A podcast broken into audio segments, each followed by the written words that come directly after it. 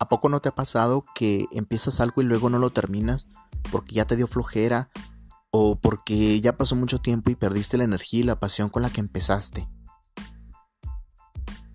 ¿Conoces acaso a alguien que le cuesta trabajo expresar sus emociones? O a ver, ¿qué si te pregunto acerca de la fe? ¿Nunca has dudado de tu fe, de la religión, de todo lo que tiene que ver con la vida espiritual? Y si te pregunto si te han roto o le ha roto el corazón a alguien, ¿qué responderías a estas preguntas? En este podcast vamos a ir respondiéndolas. Te invito a que me acompañes en esta aventura. Pero no te preocupes, todo lo vamos a hacer sin raspar muebles.